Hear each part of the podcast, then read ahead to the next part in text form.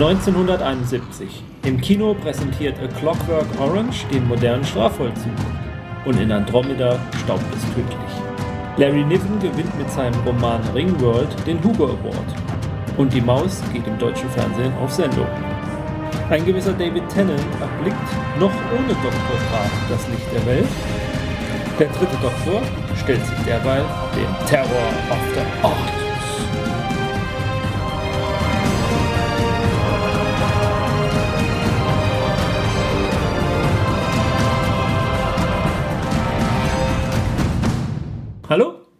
Mein Name ist Sandra. Und ich bin Jens. Und in dieser Sendung beschäftigen wir uns mit dem dritten Doktor.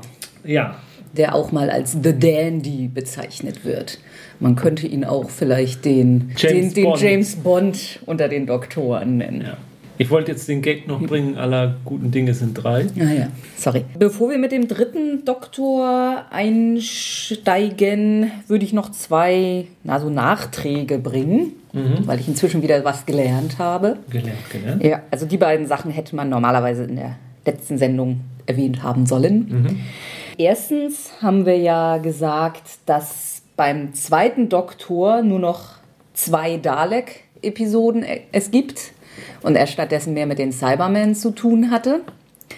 Dass nur noch zwei Dalek-Episoden gedreht wurden, hat einen Grund. Und zwar den größten Wahnsinn des Dalek-Schöpfers, könnte man so sagen. Terry Nation, der die Daleks entwickelt hat und bis zu seinem Tod komplett die Rechte daran behalten hat, hatte sich in den Kopf gesetzt, äh, eine eigene Dalek-Fernsehserie in den USA zu drehen. Also der Mann ist auch richtig reich geworden mit den Daleks. Ich glaube, das haben wir sogar schon mal erwähnt.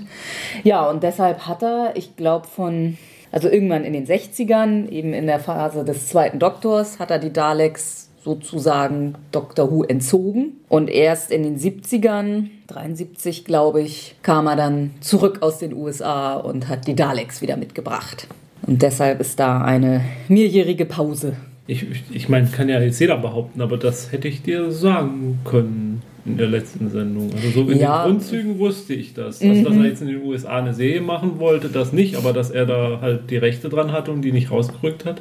Das war ja auch bei New Who lange ein Problem, dass es so aussah, dass man die Daleks nicht in der New Who sehen würde, weil man sich lange Zeit wohl mit den Erben nicht einigen konnte. Ja, das wäre natürlich fatal gewesen. Naja, andererseits.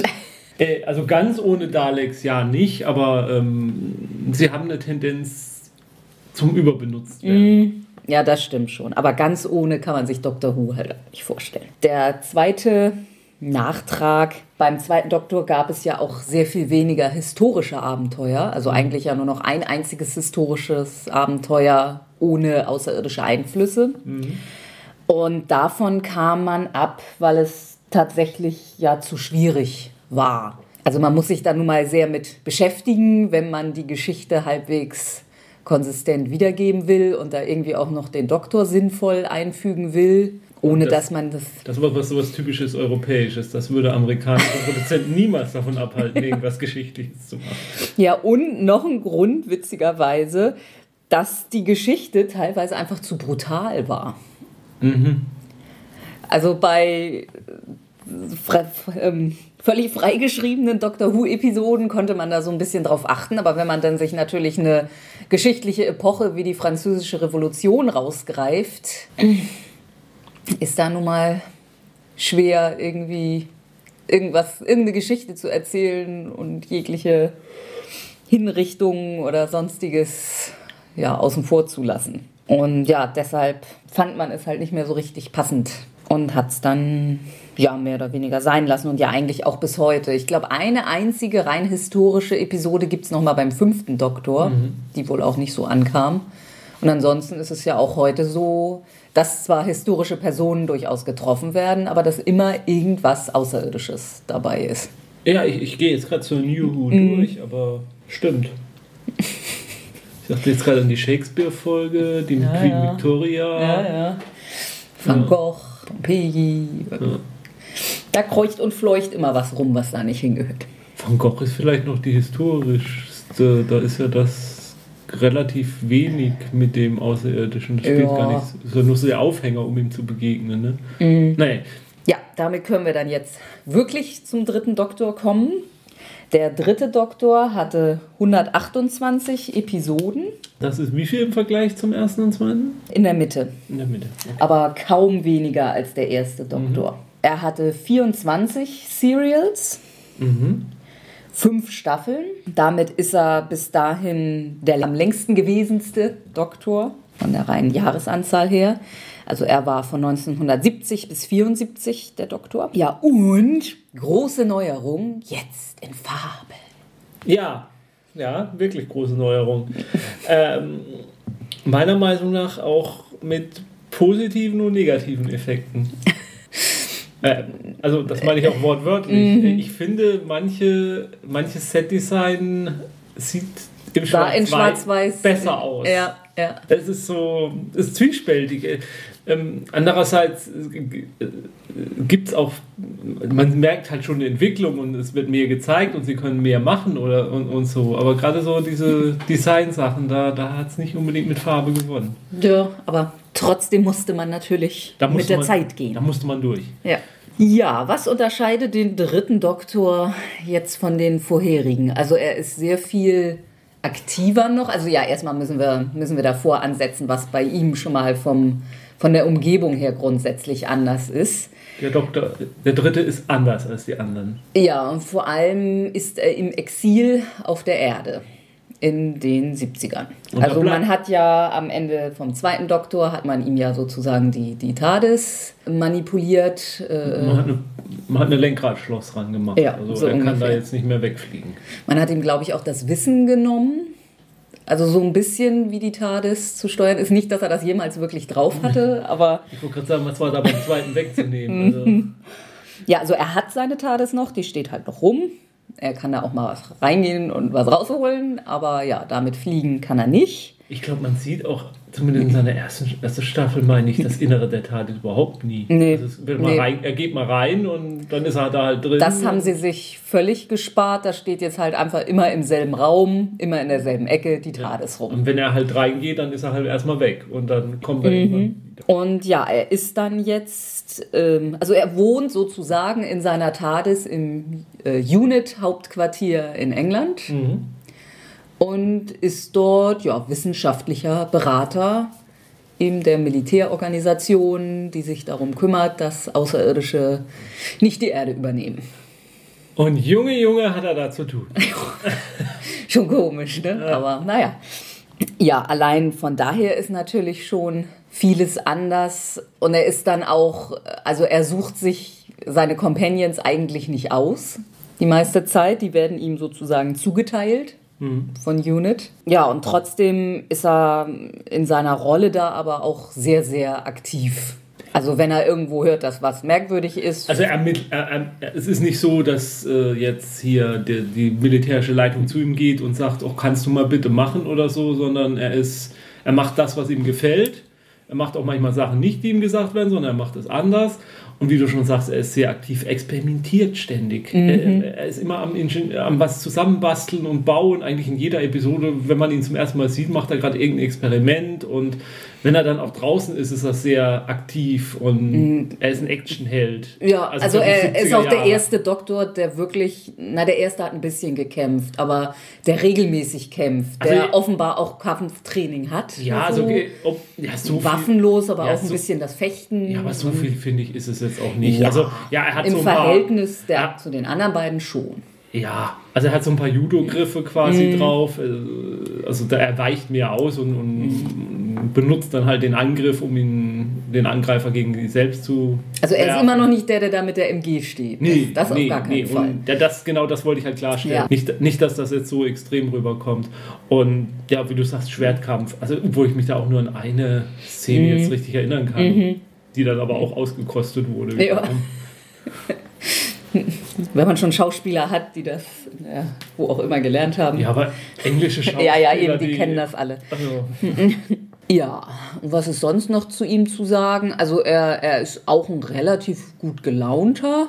Er macht seine So. Späßchen, Ja. aber er ist nicht so albern wie der zweite Nee, Doktor. nee, er ist schon, schon ernsthafter Erwachsener. Ja. Er ist ein bisschen. Aber trotzdem, er ist, er ist sehr gern sarkastisch. Ja. Also er, man, er lässt schon immer raushängen, dass er natürlich allen überlegen ist. Ja, das- Jetzt nicht auf boshafte Weise, aber Mit dem Augenzwinkern immer. Mhm. Aber er, hat schon eine gewisse Arroganz. ja. Ja, also vor allem den Militärs gegenüber. Ja, genau. Also er, die wie nennt er das mal? Ähm, Militär, Military Intelligence ist, Das ist äh, ein Widerspruch in sich. ja. Und, und solche Sachen. Also er ist schon irgendwo.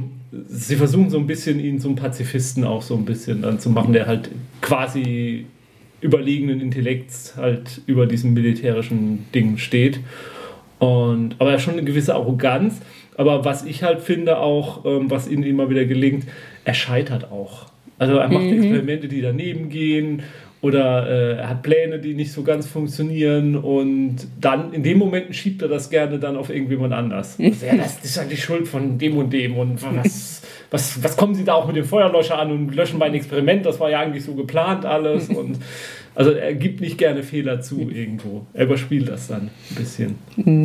Ich will jetzt nicht in dein Konzept reingrätschen. Was halt äh, für seinen Charakter ganz wichtig ist, ist ähm, eben, dass er eine, eine, eine dauerhafte Familie um sich herum hat. Also mehr als die Companions. Ja, er hat halt ein, ein richtiges stationäres Zuhause mit immer denselben Leuten rum. Ich meine, immer dieselben Leute haben alle Doktoren, aber hier sind es natürlich noch mehr. Ja, und die Companions sind auch ein bisschen anders als die, oder wenn man sie überhaupt Companions nennen mag, teilweise. Mhm. Ja, da kommen wir ja noch zu. Mhm. Auf jeden Fall sind sie logischerweise alle von der Erde der 70er. Ja, Von seinem Äußeren her, also da kommt der Dandy ins Spiel. Also er trägt Rüschenhemden unter so einem Samtjackett, gern auch in rosa, die Rüschenhemden. Ja. Und ja, so oft so ein Umhang, der Ja. dann, glaube ich, auch noch so ein rosa Innenfutter hat. Also so ein, so ein ja, ich weiß jetzt nicht, wie man das nennt. Ja, also ein Langmantel und da drüber dann nochmal so ein, so ein Ja. Halbdings, was so um, den, um die Arme rumwiedelt. Also ich weiß nicht, wie man sich so in altmodischen äh, Graf Dracula-Filmen Ja, so ein bisschen das ja. Kostüm vorstellt.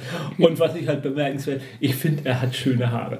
Ja, Also er hat so ein weißes, weißes, langes, gewaltiges, naja, so lang jetzt auch wieder Ja. nicht, aber schon im Verhältnis. gewaltes Haar. Und ich, ich finde, Der hat die Haare schön. der hat die Haare schön, kann man nicht anders sagen. Und er ist halt auch, also der, ich habe halt so das Gefühl, der Schauspieler ist halt auch ziemlich eitel und ein Showmann und so. Und, und, aber jetzt nicht auf unangenehme Nee, Art. nee, also, nee, er, er, hat so eine Art, wo er damit nicht unangenehm auffällt, wo er damit durchkommt irgendwie. Ja, vom Alter her ist er zwischen den ersten beiden. Ne? Mhm.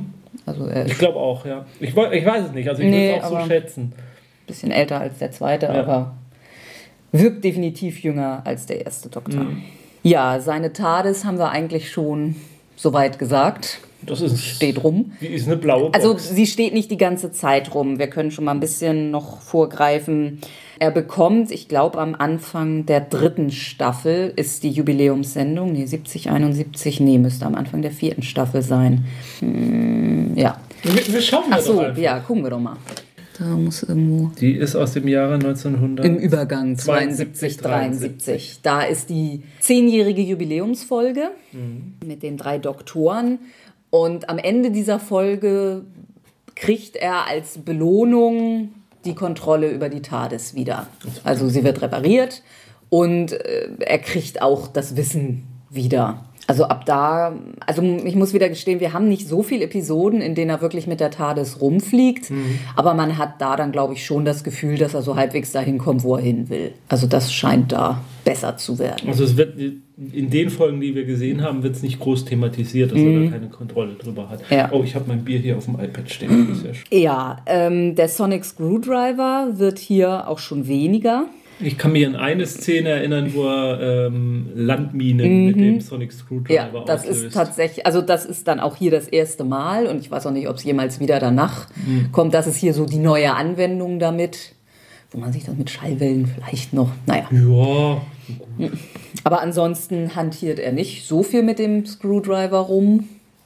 dafür hat er ein anderes Gadget. Ja, er hat Bessie, einen, ja, es ist ein Roadster, also so ein, ein Oldtimer. Mhm. Also was man auch in den 70ern durchaus schon als altes Auto Ja. angesehen hat. Halt immer mit offenem Verdeck. Mm, Den klaut er sich in seiner ersten Episode. Ich glaube, genau, da liegt er im Krankenhaus. Ja.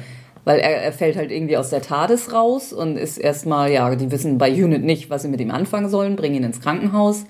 Und da wacht er dann auf, klaut, klaut sich ein Auto und ja, findet das dann so toll, dass er sich das repariert und natürlich mit ein paar James Bond Gimmicks ausstattet. Und ja, das behält er dann auch. Und da saust er dann gern in der Gegend mit rum. Braucht ja ein alternatives Gefährt. Habe ich schon erwähnt, dass es knallgelb ist? Weiß ich nicht. Okay. Aber ja, es ist quietschegelb. Ja. Und heißt Bessie. Sind wir mit dem Doktor dann jetzt soweit durch? Äh, ja, ich kann Also jetzt nur äh, äh, Fangirl, dass ich bin, äh, mein Fanboy, der ich bin, äh, nur erwähnen. Also der dritte ist von den Alten mein Liebster. Ja, ich bin immer noch, ich glaube, ich tendiere doch irgendwie einen Hauch mehr zum zweiten. Okay. Ich kann auch nicht genau sagen, warum. Ja, Vielleicht ja. auch, weil ich Jamie so gerne mag. Ja, Aber also ich finde ich find den dritten einfach, also ich mag ihn. ja, ich mag ihn auch. Das ich, will ich, ich gucke ihm nicht. gerne zu irgendwie und, und es, es ist es ist dieser dieser ja, es ist schwer zu beschreiben, als ich mich mit Old Who noch nicht so groß beschäftigt hatte und einfach nur mal so durchgelesen habe, was die einzelnen Doktoren so sind.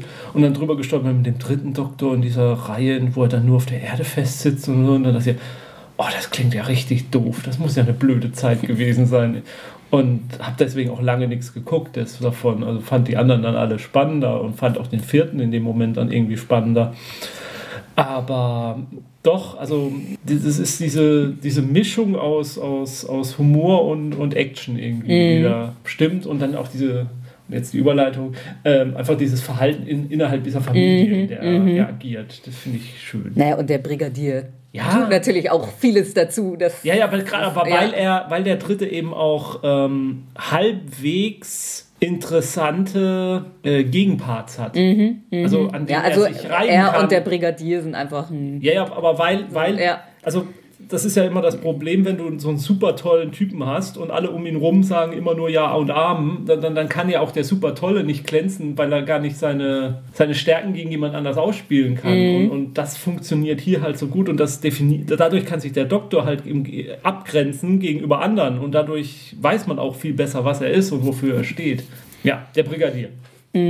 Ja, also wir kommen jetzt zu den Companions. Ähm, wir machen erstmal die weiblichen Companions, also das, was eigentlich die echten Companions sind, die in jeder Companion-Liste drinstehen. Er hat jetzt endgültig keine Teenager-Begleiter mehr, obwohl in den von der Folge, die wir geguckt haben, wird wieder erwähnt, dass Joe Grant ein Teenager wäre, aber ja, vielleicht war sie gerade eben 19, aber Du greifst vor. ja. Also für mich sind es einfach keine Teenager mehr, das sind erwachsene Frauen. Erwachsene junge Frau. Der erste Companion, den er dazu bekommt, ist Dr. Elizabeth Shaw. Hat, glaube ich, sogar mehrere Doktortitel, ist Astrophysikerin. Und ja, also die wird in seiner allerersten Folge von Unit quasi, naja, fast ein bisschen zwangsrekrutiert. Also die arbeitet eigentlich an der Uni. Und ja, Ja, wird, da geht es irgendwie um Atom, irgendein Atomkraftwerk auch. Gibt es da nicht auch? Ist Es ist nicht, auch eine Orton-Folge. Also da fallen doch ähm, Spearheads from, ja, from from Space. Space. Mhm. Äh, nee, Spearhead from Space. Und da fallen doch Meteorite auf die Erde. Ja. Und das sind dann diesen ähm, Nestin Mhm, Consciousness, Con Consciousness. Dazu nachher mehr. Da Und ähm, aus denen bilden sich, mit denen werden ja dann, ja dann das Plastik kontrolliert Mhm, Ja, und so. Und ja. ich glaube, sie kommt deswegen ins Spiel, weil sie halt diese Asteroide mit untersuchen Mhm. muss. Ja, also die bleibt dann die erste Staffel über, also jetzt nicht so furchtbar lange, vier Serials. Mhm. Dann war, glaube ich, die Schauspielerin mit ihrer Rolle wieder. Ich meine, es, es, es erklären sie auch in, also in Time sozusagen sehr gut, weil eben auch da, sie ist eine, Sie ist die eine Assistentin. fähige, eine fähige Wissenschaftlerin und ist nur dazu da, dem Doktor die, die Glasröhrchen zu reichen, ja, die den, Tee, den Reagenzgläser. Tee zu bringen Mhm. und ihm zu sagen, wie brillant er ist. Und da hat sie dann eben keinen Bock mehr drauf. Wobei ich sie mag. Ja, Und das ja die, das ist halt, die ist halt relativ schnodderig, Ja. sag ich mal. Also die gibt halt, die, die hält halt dagegen, die ist auch nicht so, Naja, also ich spreche jetzt von, vom Fernsehauftreten und von, ich meine, Frauen im Fernsehen, die sehen alle gut aus oder fast alle. Selbst die, die nur, nur halbwegs gut aussehen, also wo, wo dann wahrscheinlich im Skript steht, so halbwegs gut aussehen, mhm. sehen gut aus. Also braucht man nicht sagen, mhm. die sieht auch gut aus, die ist, aber, aber es ist nicht das Wichtigste an Ja, ihr, genau. So. Und, und auch so von der Kostümierung und so ist das halt auch nicht äh, betont groß. Und äh, das, macht, das macht sie irgendwo auch ein bisschen interessanter einfach. Und das muss vorausschicken, ich mag eigentlich alle drei weiblichen Companions von ihm. Ja, die zweite ist die eben schon erwähnte Joe Grant, die, wie gesagt, äh, in den Audiokommentaren oder in, in, in den Specials als Teenager bezeichnet wird, aber sie fühlt sich nicht an wie ein Teenager.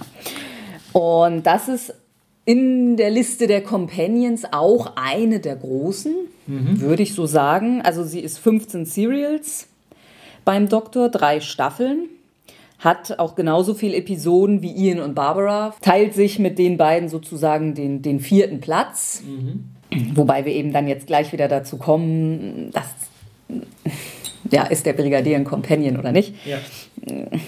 Aber ja, und sie war aber auch immer recht umstritten. Also erstmal, sie kommt in die Serie, ähm, wird also die neue Assistentin. Der Doktor will sie eigentlich erstmal nicht haben, schafft es dann aber nicht, ihr das ins Gesicht zu sagen. Und eigentlich kann sie nichts. Also sie ist, sie ist, sagt sie selber, eine voll ausgebildete Agentin und so bestimmte Sachen, also Schlösser knacken und so. Und sie sagt auch Sprengstoff und weiß ich jetzt nicht, ob sie sowas jemals einsetzt. Ja, aber es fängt ja aber, schon damit an, dass gesagt wird, sie hat den Job bei Unit nur gekriegt, weil ihr, Vater irgendwie. Ihr Onkel, weil ihr Onkel da irgendwo im Ministerium ja, sitzt, ja, ja. ja. Also nur mit Beziehungen da irgendwie reingekommen, was ich halt schon einen ziemlich harten Start für so ein Companion finde. Ja. Das gleich in der ersten Episode erwähnt wird, naja, eigentlich. Eigentlich, eigentlich kann die Kleine ja das nichts Zeug dazu, dabei zu sein. Was ja für so eine junge Frau durchaus auch okay ist. Und was ja auch für alle Zufallscompanions gilt. Ja, ja. Und ja, sie, sie gilt auch als relativ tollpatschig. Mhm. So, sie rennt gern mal was um oder stößt irgendwo gegen. Oder knickt sich den Fuß. Ja, und, und all das ähm, führt eben dazu, dass viele Leute sie nicht mögen. Die wird auch doch relativ sexualisiert. Also Jens hatte mal irgendwann auf Twitter, glaube ich, so ein schönes Foto, wo sie nackig Mit neben einem, einem, Dalek sitzt. Also der Dalek äh, verdeckt gerade verdeckt so alles, was man mhm. so mit seinem mit seinem Saugnapf und so, was so zu verdecken ist. Und, aber ich habe auch, also gelesen, sie hat auch sehr viele Fans und das, also sie hat sehr viel Herz, sie ist sehr warmherzig, ja. sie ist auch sehr aktiv ist auch nicht so ein Schreihals. Ja. Also sie schreit auch natürlich, aber sie, sie ist auch, also sie tut nicht das, was man ihr sagt, aber welcher Companion tut das schon? Aber da kommt auch durchaus Gutes bei raus. Mhm. Also sie, sie ergreift selber die Initiative und ist dann auch, wenn es drauf ankommt, sehr, sehr mutig. Mhm. Also ich habe von einer Episode, die wir nicht kennen, gelesen, dass sie da sogar durch ihren, ihr, ihr, ja, ich finde immer nicht das richtig deutsche Wort zu Compassion. Leidenschaft trifft es nicht so richtig. Also, äh, dass sie damit, äh, jedenfalls, weil sie ja, bereit ist. Hingabe? Ja, weil sie, genau, Hingabe, sehr schön, ja. Weil sie bereit ist, sich selber zu opfern, für alle anderen im Prinzip die Welt rettet. Mhm. Also, es, so. es gibt ja ein schönes äh, jetzt zu den fünf, den, wo das 50er Jubiläum war, gab es ja sehr viele ähm, Bücher auch, die rausgekommen sind, wo durchaus namhafte SF-Autoren sich auch nochmal den älteren Doktoren angenommen haben. Und da gibt es auch einen Roman von Alistair Reynolds und der hat sich den dritten Doktor rangenommen. Und da wird auch nochmal eigentlich ganz schön halt sie Joe Grant äh, äh, charakterisiert und einfach auch, ähm, dass sie durchaus fähig ist und wie du halt meinst, halt mit Hingabe auch an der Arbeit dran ist. Also das scheint schon sowas, was, was auch damals so wahrgenommen wurde. Mhm. Ja. ja. und wenn Joe dann weg ist, ja, dann ja. Kommt, kommt, der, der Companion. Companion. der Companions. Mhm. Das kann man nicht anders sagen. Das ist Sarah Jane Smith, die beim dritten Doktor die letzte Staffel, fünf Serials bleibt und dann aber auch noch 13 Serials lang beim vierten Doktor bleibt, also da werden wir dann vielleicht sogar noch mehr über sie reden. Mhm. Also zusammen hat sie 80 Episoden oder nee, über 80 Episoden. Damit kommt sie so noch nicht ganz an Jamie ran, der ja 114 hatte, aber also sie taucht auch noch mehrfach wieder in Specials auf. Sie ist ja auch in Juhu ein paar Mal noch wieder aufgetaucht als gealterte Sarah Jane.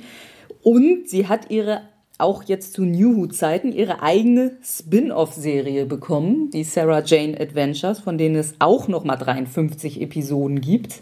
Und ja, damit schießt sie natürlich weit über Jamie hinaus. Aber lasse uns tatsächlich mal beim vierten. Weil sie beim vierten noch viel mehr eine Rolle spielt. Das soll jetzt erstmal reichen. Also, naja, was wir noch sagen können, sie ist investigative Journalistin. Hm. Also ist auch erst dem Doktor sehr, sehr misstrauisch gegenüber.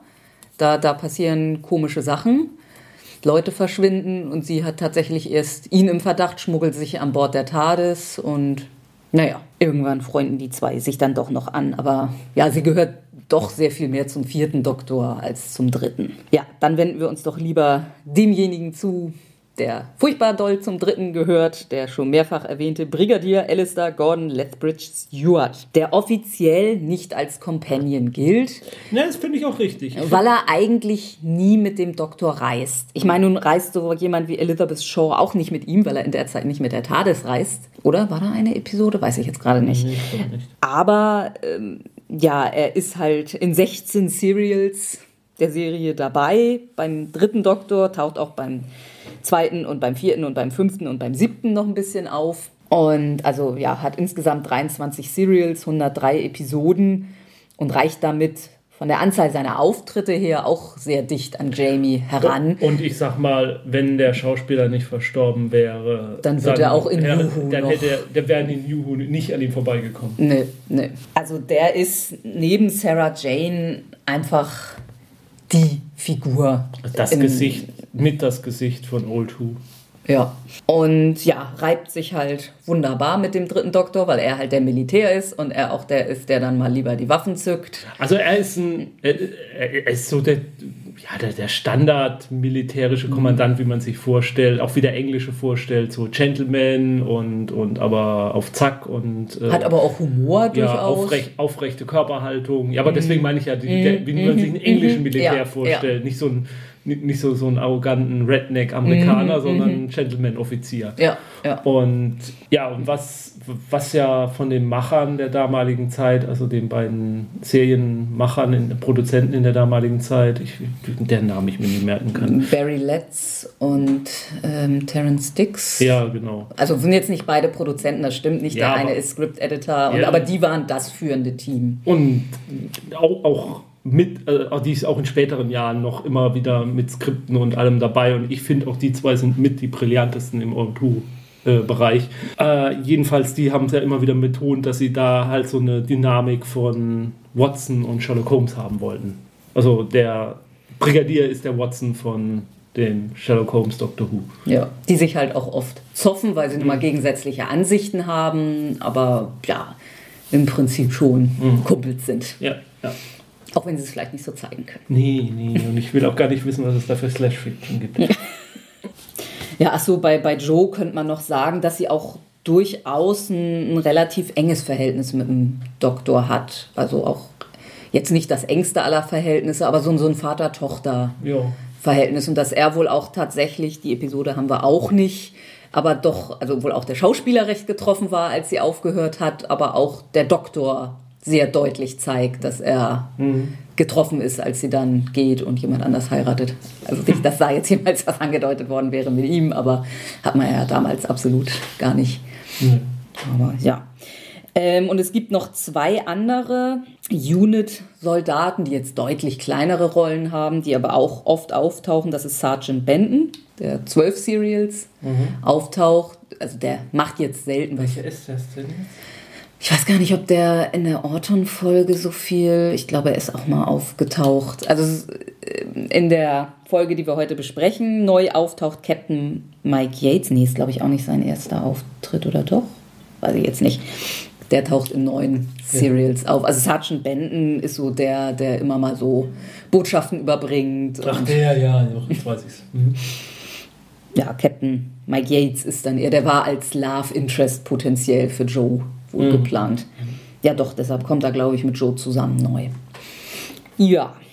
Der endet ja nicht gut, aber da wollen wir nicht zu viel spoilern. Ja, das waren soweit die Companions. Ist ja. relativ übersichtlich beim dritten. Also vor allem, wenn man wirklich die reinen Companions nimmt. Aber gut, ist natürlich. Ja, aber auch, das ist auch dieses ja. Familie. Mhm, ne? Also mhm. da, da, war nicht so ständig Wechsel und hier wieder jemand rein und da jemand rein. Sie sind schon mhm. relativ eng immer zusammengeblieben. Ja, und im Gegensatz zu vorher gibt es jetzt halt im Prinzip auch wirklich nur noch einen Companion. Mhm.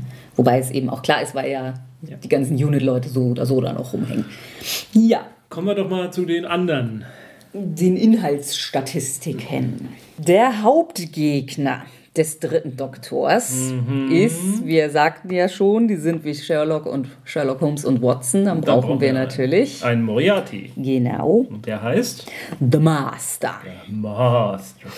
Und ja, also als Gegenspieler vom Doktor ist der auch extrem wichtig. Also wird er auch immer bleiben. Er ist beim dritten wird er das erste Mal eingeführt und hat da auch acht Auftritte also die Macher waren eben der Meinung, wenn da jetzt ständig irgendwelche Angriffe auf der Erde sind, wie Jens ja vorhin schon sagte, und das vielleicht ein bisschen übertrieben viel erscheint, ist es hilfreich, äh, dem Doktor eine Nemesis zu geben, die eben dafür sorgt, dass das auch wirklich immer auf der Erde passiert, weil er ja. das nun mal immer gegen den Doktor richtet. Der Master ist auch ein Time Lord. Ja, sollte man vielleicht dazu Vom sagen. Planeten ja. Gallifrey. Äh, beim dritten Doktor in der späteren Folge taucht auch dieser Name das erste Mal auf, Gallifrey. Aha also der Heimatplanet der Time Lords, wird das erste Mal benamst. Ja, also er ist ein, ein, Renegat. Also mhm. ist, das hat er mit dem Doktor gemein, ist aber wissenschaftlich etwas erfolgreicher gewesen. Also die beiden sind wohl zusammen zur Schule gegangen. Mhm, zur Uni, zur Time Lord Uni. Und, und äh, der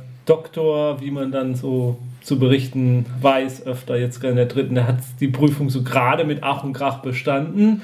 Und der Master, der ja, hat er schon alles ja. brilliert. Ja, also der, der Doktor erwähnt dann auch mal, er war äh, Late Developer. Mhm. Und also wir werden ja auch gleich über eine, äh, ein Serial mit dem Master reden, auch sein erstes. Ja, was kann man über den Master sonst sagen? Also man weiß nicht warum, aber irgendwie ja, sind die beiden halt Nemesis. So, also ja. zumindest der Master sieht das da. Also sie so. waren wohl mal Freunde. Mhm. Ähm, das wird in späteren Folgen dann auch noch weiter etabliert und auch in Sekundärliteratur, auch in diesem Roman, den ich vorhin erwähnt habe. Und ja, irgendwie ist was passiert. In späterer, äh, in Juhu wird dem Master dann nochmal so eine Erklärung angedichtet, warum er so skrupellos und wahnsinnig ist, dass es da was gibt, was ihn von innen dazu treibt. Aber ansonsten ist er, er ist ein Manipulator. Ein Hypnotiseur auch, ja. also er hat sehr starke Geisteskräfte ja. in der Hinsicht. Er, ähm, und ja, ja, kaltblütig. Also er, er ist auch selten auf die Palme zu bringen. Also er ist eigentlich immer ruhig. Mhm. So und ja. ja er Aber er ist vielleicht ein bisschen, ähm, ähm, ihm fehlt so die, die Vorstellungskraft so ein bisschen. Oder er, er, denkt Sachen nicht so richtig zu Ende. Also wissenschaftlich schon, aber so seine Pläne. Lassen zu wünschen übrig. Also so, ja, man hat so manchmal das Gefühl, ja, und dann klappt das und dann. Äh, ja, dann hat das halt geklappt. Dann habe ich doch die Weltherrschaft, oder? Äh. Ja, habe ich doch. ähm, ja, also ja, Von der Motivation her ist er einfach extrem machtgeil. Ja, er, geht über Leichen, er, ist, äh, er hat auch so diesen, diesen äh, Ziegenbart quasi so. Also er sieht wie der, wie der typische Bösewicht auch einfach mhm. aus. Also ja, der war schon, schon gut besetzt. Ja, man, man Aber der, der, Schauspieler schafft es halt auch, es nicht zu sehr zu übertreiben. Also er, er, spielt den relativ subtil und auch, da kommt auch noch Charisma rüber. Ja. Also, also in den Szenen, wo er sich mal so ein bisschen verstellt, weil er mhm. äh, jetzt mal einen jemand jemand gegenüber sich gut verhält oder so, da, da, da glaubt man es ihm dann schon, dass, dass, dass der andere ihm das jetzt abnimmt, dass mhm. er gar nicht böse ist in dem Moment. Also das funktioniert schon. ähm, ja, also die, das sage ich ja auch, also äh, der dritte Doktor, der Master, also, also in, der Besetzung halt sind auch einfach ein Dream Team. Mhm. Also die, mhm. die werfen sich die Bälle zu einfach und auch die, die Wortduelle, die sie sich liefern, das sind ja meistens eher Wortduelle als mhm. Kampfduelle. Ja. Äh, Außer der eine Fechtkampf. Ja, ja, aber die, die sind schon toll. Also äh, da kommt so viel Esprit und Witz rüber und, und da merkt man auch, wie, wie die Schauspieler dahinter, was für einen Spaß die da dran haben in dem Moment. Der Master sagt ja auch immer wieder, dass er den Doktor ja auch eigentlich gar nicht wirklich umbringen will, auch wenn er es immer wieder so halbherzig versucht, aber weil es macht ja auch so viel Spaß, wenn man so einen Gegenspieler hat. Ich meine, an wem soll er sich messen, wenn Ja, und der Doktor Dok nicht mehr und der ist? Doktor im Prinzip ja auch umgekehrt, weil einerseits hat er ihn besiegt jetzt und andererseits sagt er, ja, ich freue mich ja schon auf unser nächstes Treffen. Was ja auch den Doktor, wenn man es mal zu Ende denkt, weil jedes Mal, wenn der Master auftaucht, sterben Menschen, ähm, dann fragt man sich schon so, ähm, ist das so, so moralisch so richtig, dass der Doktor sich da auf die Begegnung freut, aber naja, er ist halt auch ein Außerirdischer, er ist kein Mensch. Also, Ja, äh, ja.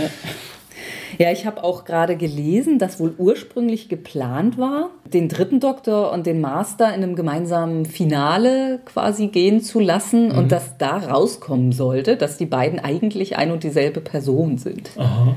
Also der Master eine zukünftige Oder wie auch immer, in welcher Reihenfolge, das habe ich jetzt nicht in Details.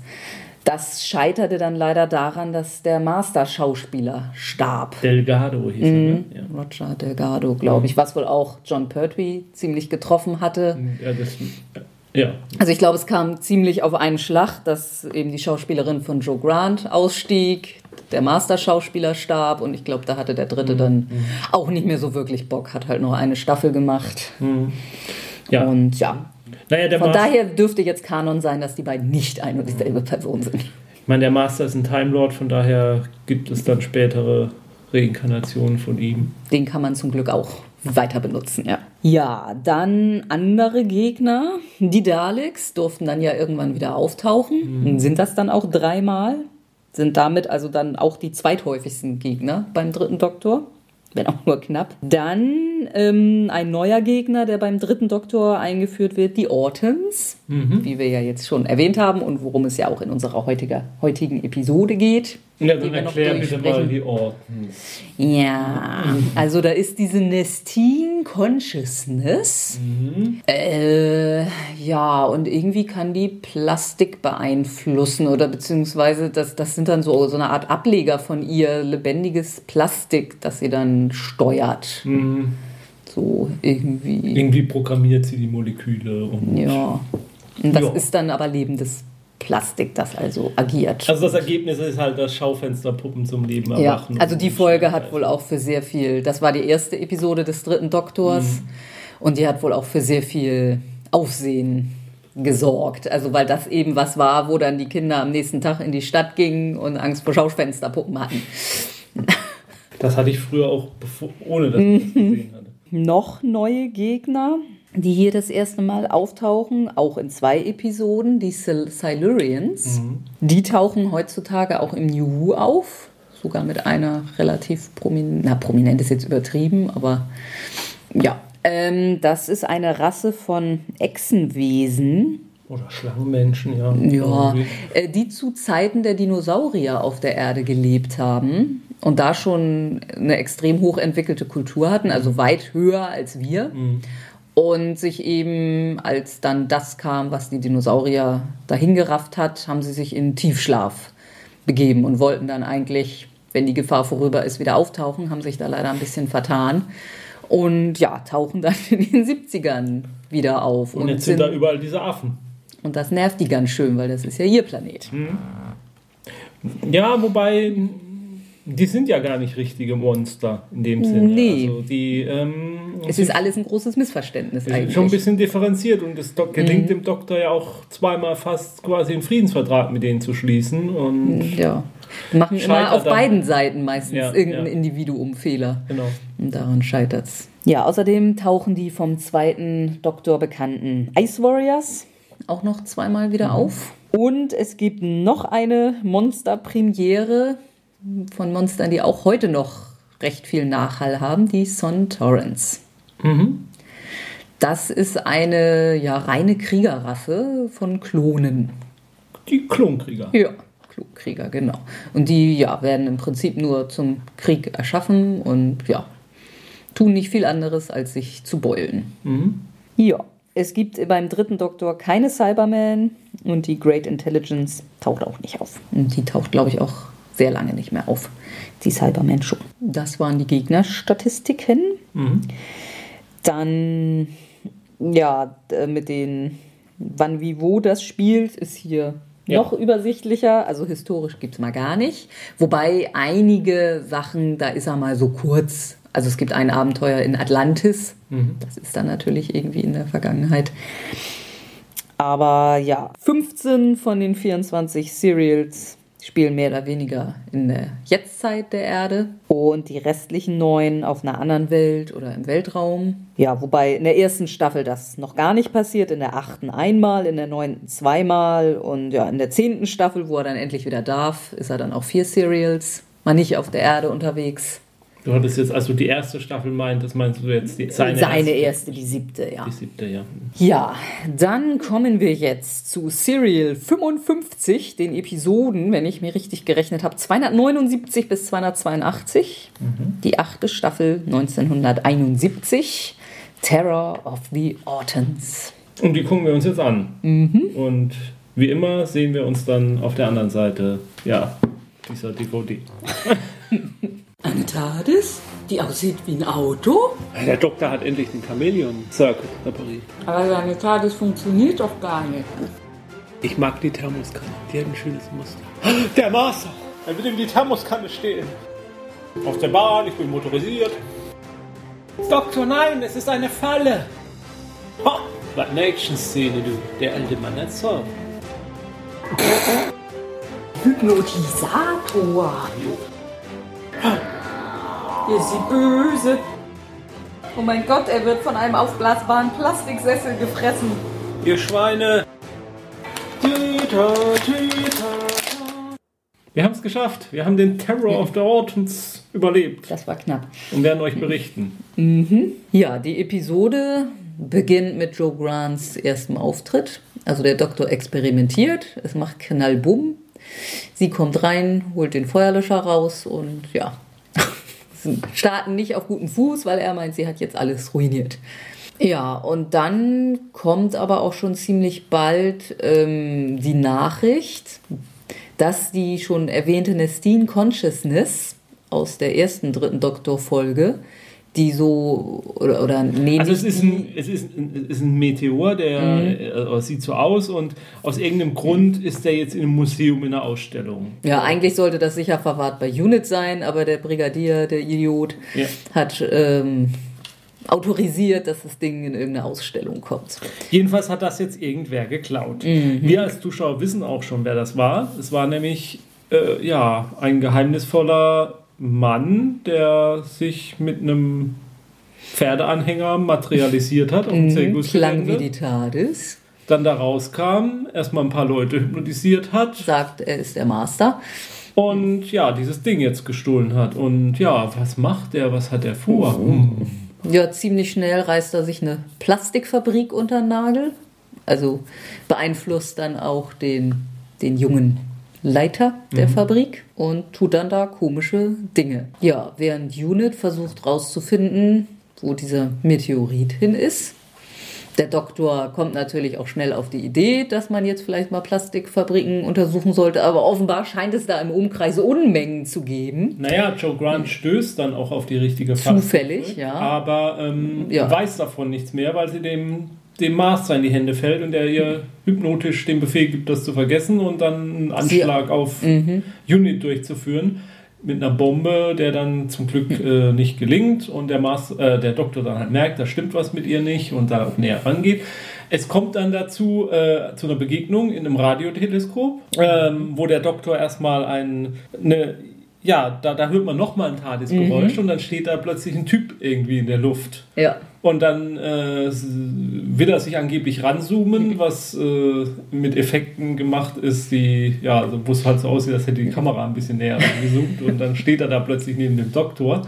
Und der erweist sich dann halt als, als Time Lord wiederum. Mhm. Ja, das kommt. Sein Name wird nicht erwähnt. Mhm. Und der berichtet dann, naja, da ist jetzt dieser Master aufgetaucht auf der Erde und der führt nichts Gutes im Schilde und der Doktor sollte sich doch mal lieber drum kümmern. Und äh, der Doktor kennt den Master offensichtlich, die haben eine gemeinsame Vergangenheit, von der wir dann im Laufe der Zeit auch erfahren werden.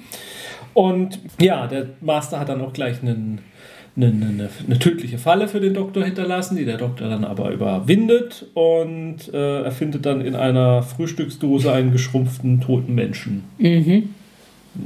Also sie haben in dieser Folge sehr viel mit, äh, mit Größenverhältnissen und Perspektiven gearbeitet, mhm. so, dass das so aussieht. Und aus heutiger Sicht sieht es halt nicht doll aus. Aber nee. man darf halt die heutige Sicht bei solchen Effekten halt auch nicht, mhm. nicht heranziehen. Ähm, es stellt sich dann halt eben raus im Laufe der Handlung, dass der Master vorhat, irgendwie das Nestin Consciousness auf die Erde zu holen, mit Hilfe dieser Radioteleskope und eine Invasion auf der Erde auszulösen, indem er ganz viele Menschen umbringt, weil in dieser Plastikfabrik stellt er künstliche Blumen her aus Plastik die dann, äh, wenn der richtige Hinweis dazu kommt, äh, eben eine tödliche Plastikschicht äh, über raussprühen, die dann über Nase und Mund ist und dann ersticken eben die Leute. Da gibt es auch schon die ersten Zwischenfälle. Der Doktor ermittelt, er zieht Rückschlüsse, was das bedeuten kann. Er versucht rauszukriegen, was die Toten gemeinsam haben mit sich. Also da merkt man schon diese Sherlock Holmes ein mhm, bisschen. Mhm. Er ist, wie gesagt, sehr aktiv und äh, erarbeitet sich dann irgendwann diesen Plan des Doktors auch, äh, des, Masters. des, Masters. auch und äh, es kommt dann quasi zu einer Konfrontation, beziehungsweise äh, da ist dann ein Bus mit Ortens. Also das, die Ortens sind, wie gesagt, die sehen auch aus wie, wie Schaufensterpuppen, beziehungsweise die sind mhm. dann halt auch irgendwie hergestellt. Die haben aber auch so eine Hand, die so aufklappen kann und darunter haben sie dann Pistolen äh, die Ordens, die wir jetzt sehen, die sind aber auch explizit hergestellt in dieser Plastikfabrik. Ja. Das sind keine ähm, das sind jetzt keine äh, äh, Mannequins, die, die im, im Dings plötzlich nee, Leben erweckt nee, sind, nee. sondern das sind. Und äh, die Ordens, die halt aussehen wie Schaufensterpuppen, haben dann so große Wackelköpfe über den Kopf mhm. gezogen als Tarnung. Und mit denen fahren sie dann halt durch England und verteilen überall diese Plastikblumen. Mhm. Und äh, das bemerken die halt Unit und der Doktor und dann stellen sie halt diesen Bus. Und dann steht dieser Bus halt irgendwo auf der Wiese und da ist dann halt ein Angriff mit, ähm, mit Luftschlag. Luftschlag geplant und der Brigadier liegt schon auf der Lauer mit dem, äh, mhm. mit, mit, dem Fernglas und guckt, was da passiert. Und dem Master gelingt es aber vorher irgendwie noch den Doktor zu entführen und mit zu diesem Bus zu bringen. Und dann muss eben halt der äh, Anschlag verhindert werden. Und, äh, naja, nee, eigentlich nicht. Eigentlich ist der, Dok äh, der Master zum Doktor gegangen, um ihn jetzt um die Ecke zu bringen. Ja. Und dann plaudert Joe aber aus, ja, dass dieser Luftschlag kommt. Und dann sagt der Master, hm, dann töte ich dich jetzt erstmal nicht. Ich gehe da lieber mal hin und nehme dich mit. Und ja, damit der Luftschlag abgeblasen wird. Ja, ich wollte jetzt einfach nur die okay. grobe Handlung mhm, mhm, geschildert mhm. haben zu Ende. Dann können wir ja zu Details Gut. noch kommen. Und deswegen wird dieser Luftschlag dann halt doch äh, im letzten Moment abgesagt. Abort, abort. Und ähm, der Doktor sendet dann aber einen Morsecode, weil er ans Bremspedal mhm. kommt, obwohl er gefesselt am Boden liegt. Ja. Schickt er dann also mit dem Bremslicht einen mhm. Morsecode an den Brigadier. Und es gelingt ihnen dann halt irgendwie wieder aus dem Bus zu entkommen. Äh, es gelingt dann auch diese Ordens zu besiegen. Am Schluss erklärt der Doktor dem Master dann eigentlich, dass sein Plan ja gar nicht funktionieren kann, weil die Ordens werden ja, oder das Team Consciousness wird ihn ja nicht akzeptieren als Anführer und so. Und eigentlich hat er die aber mit diesem Radioteleskop schon runtergeleitet. Der, da flimmert dann in dieser mhm. Teleskopschüssel so irgendwie so ein Licht, aber dann bricht er das im letzten Moment dann doch ab. Hm, eigentlich hast du recht, ist nicht so schlau der ja. Plan. Jo, dann lassen wir mal. Ja, und dann, dann gibt es halt wieder große Flucht, dann gibt es noch eine Verfolgungsjagd um diesen. Äh, und mit diesem Bus irgendwie und dann wird er am Schluss gestellt und dann wird der Master erschossen und dann gehen sie hin und dann ziehen sie die Maske und dann war es gar nicht der Master, sondern jemand, den der Master beeinflusst hat. Der Master mhm. ist entkommen. Und was wird er wohl als nächstes im Schilde führen? Tja. Äh, die Folge ist, die hat ziemlich viele alberne Momente. Also mhm. da ist auch so eine, da ist so eine Szene mit so einer Plastikpuppe, die jemand mit nach Hause nimmt mhm. und dann zum Leben erwacht wird und Leute umzubringen versucht. Die sieht aus wie so ein Stück Stück Brot, was einer so versucht hat zu, zu, zu, formen zu einem Männchen irgendwie. Da gibt es eine Szene, in der plötzlich äh, das Telefonkabel versucht, mhm. den Doktor zu erwürgen. Ist ja aus Plastik. Hat man, hat man vorher aber auch gesehen, dass da jemand ein neues Telefon hingebracht war, das offenbar in dieser Fabrik hergestellt worden ist. Aber ja, ist ja Plastik und mhm. der, der, mhm. Master kann über dieses äh, über die Nestin dann eben das Ja, genau, er ruft ihn an und sendet dann ein Signal rüber und dann wickelt sich die Telefonschnur. Sagt noch jemand vorher, das ist aber ein langes Kabel. Ja. Und das wickelt sich dann irgendwie rum und droht ihn zu erwürgen und so. Und der, der Brigadier kommt. Und rein. zieht den Stecker. ähm, und ja, also es ist Es ist voll mit solchen Momenten, mm. wo man, wenn man sie so erzählt, natürlich klingt es total albern und ist cheesy und ja. Ja, es ist auch wieder so ein Auer Rassismus-Moment. Ja, da müssen wir drüber reden, ne? Mhm. Ähm, wir haben ja erwähnt, dass der Master auf einem Zirkusgelände erstmal Ich weiß gar nicht, ob wir das erwähnt haben, dass es ein Zirkusgelände war, aber mhm. sein erster Auftritt ist bei einem Zirkus und da ermittelt dann der Doktor nachher auch. Wird und, gefangen genommen? Ja, und dann wird er bewacht von einem großen, schwarzhäutigen... Starken, stummen Mann. Ja, nicht ganz stumm, aber sehr wortkarg. Mhm. Ja. Heißt auch noch Toby. Also wer da nicht an Toberman denken muss. Aus unserer letzten Episode. ich finde es an der Stelle aber, ich habe es mir schön geredet, sag ich mal. Mm. Weil ich habe mir überlegt, so ein Zirkus in den 70er Jahren, mhm. der hatte ja sicherlich um dieses Klischee, was die Leute ja. im Kopf hatten, ja. hatte der natürlich so einen starken schwarzen Wilden, der da so Kunststücke vorführt, um mhm. einfach mhm. den Rollen zu. Von daher ist es ja als zeitgenössisches Stück sogar angebracht, dass da so ein mhm. schwarzer, wie der sich da natürlich dann verhält in dem Moment. Obwohl finde ich gar nicht so schlecht, weil sobald dieser Typ, der, der Zirkusdirektor raus ist, macht er sich erstmal über die Bar her und ja, so. Also ja. daher ist er da nicht total unterwürfig dem mhm. gegenüber. Ja, aber also Terence Dix sagte da, glaube ich, auch in dem Special, dass man damals da einfach gar nicht so, man hat halt diese Klischees einfach erfüllt, ohne groß drüber nachzudenken. Also kann man dann natürlich auch drüber streiten, wie in Ordnung das war, aber. Ja, es ist halt, es ist die Frage, was wird man in 20, 30 Jahren über die Serien sagen, die wir gucken, mm. jetzt gucken und, und über worüber wird man sich dann da aufregen und sagen, wie konnte man nur und wie konnten die Leute das ertragen, dass man das so mm. gemacht hat. Also -hmm. da, ja, aber ich, andererseits, ich möchte es auch gar nicht verteidigen. Es ist schon mm. irgendwie ein bisschen. Ja, da ist auch dieser äh, Typ, der dann nachher in seiner Frühstücksdose geschrumpft mm. ist, der, der Mozart da kurz vorher auch seinem Kollegen gegenüber rum, dass seine Frau ja nie die Eier richtig hart gekocht kriegt und dass sie ihm jeden Tag, dann er immer mit ihr schimpfen, weil sie ihm nicht gut hart gekochte Eier zur Arbeit mitgeht. Und das ist natürlich auch so oh, Wertschätzung eines Mannes seiner mm. Ehefrau gegenüber. Ähm, ich mag die Episode sehr. Ich muss aber zugeben, im Gegensatz zu Tomb of the Cyberman oder der Dalek-Folge, ist sie sowas, was die Historie von Doctor Who betrifft, nicht so bedeutsam. Nee, außer dass es der erste Auftritt des Masters ist. Ja. Aber den versteht man ja auch, wenn er später nochmal mm, auftaucht. Mm. Also klar, die erste, das erste Auftauchen des Masters ist eigentlich das herausragendste. Aber Tomb of the Cyberman, die hat ja auch so noch ein bisschen äh, mehr irgendwie Hintergrund oder Science-Fiction-Handlung mhm, irgendwie. Mhm, mhm, Und Terror of the Ordens ist schon, die funktioniert sehr gut.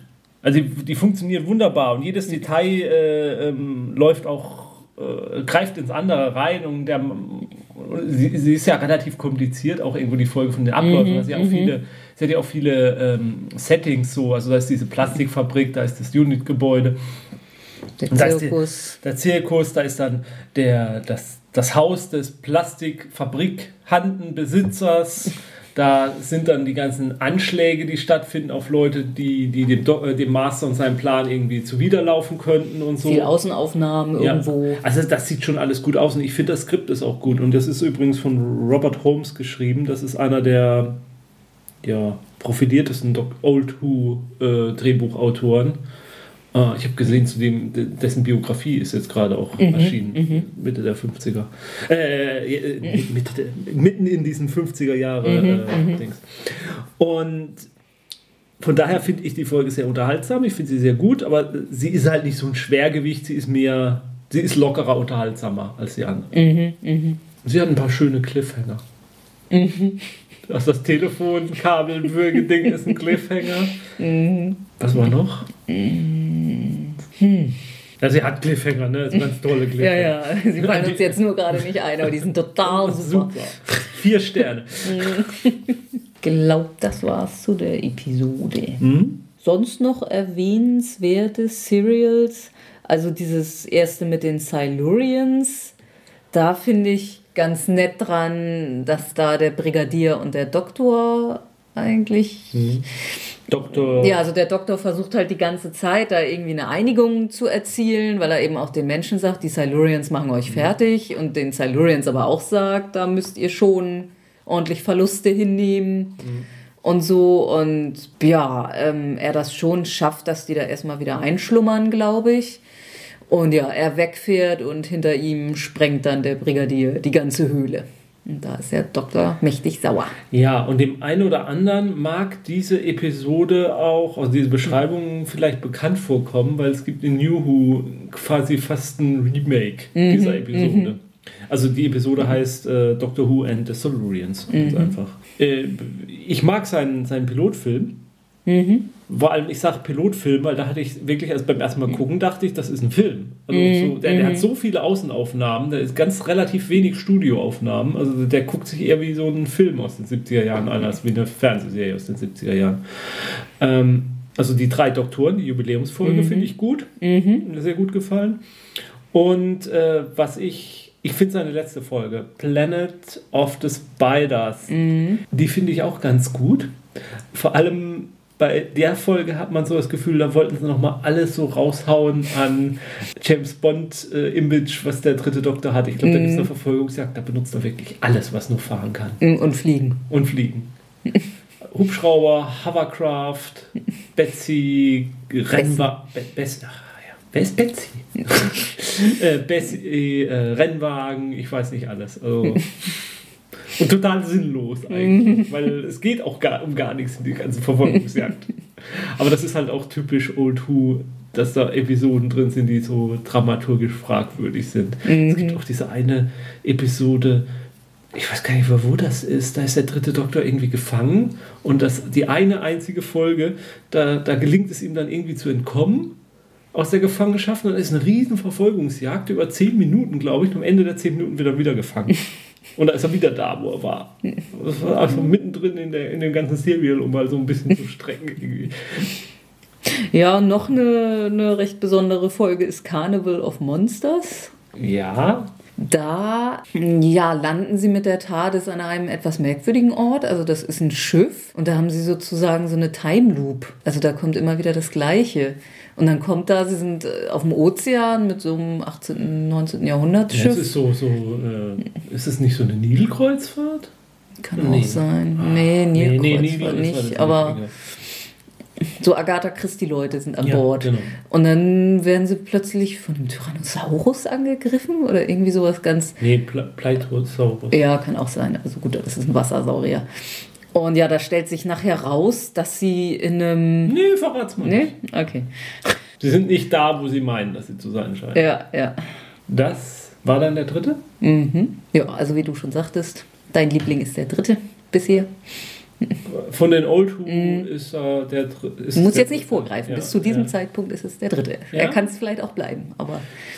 die Chance ist nicht so gering. Aber äh, okay, ich muss ja auch zugeben, ich, ich, ich kann es noch gar nicht so endgültig sagen, weil zumindest zwei von den alten kenne ich noch gar nicht so genau. Mhm. Einen noch nicht so gut und zwei im Prinzip noch gar nicht. Oder? Achso, doch, du hast im deutschen Fernsehen früher den siebten Mal gesehen. Ja, ne? genau. Also den kenne ich im Prinzip noch gar nicht und den achten halt auch nicht, weil ich den Film noch nicht gesehen habe. Ich, mhm. ich glaube aber, die Wahrscheinlichkeit ist sehr groß, dass der achte nicht mein Lieblingsfilm ist. Ja. Auch wenn er jetzt in den Jubiläumsfolgen mhm. ganz cool war, aber und ja auch in, in Hörspielen unglaublich prominent ist. So. Ja, dann wenden wir uns nächstes Mal, wenig überraschend, dem vierten Doktor zu. Ja, und das wird. Da könnte man drei Episoden zu machen. Das wird schwierig. Mhm. Ich weiß auch noch nicht, was ich zum vierten sagen soll.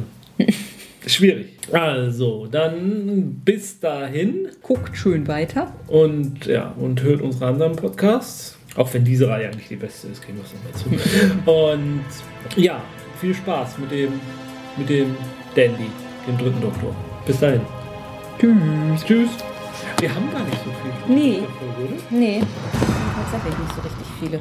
Warum? Ja, weiß ich auch nicht. Ich habe noch eine lange Liste von, naja, bei allen Doktoren, Episoden, die wir eigentlich unbedingt haben müssten. Ich meine, wir haben ja sonst was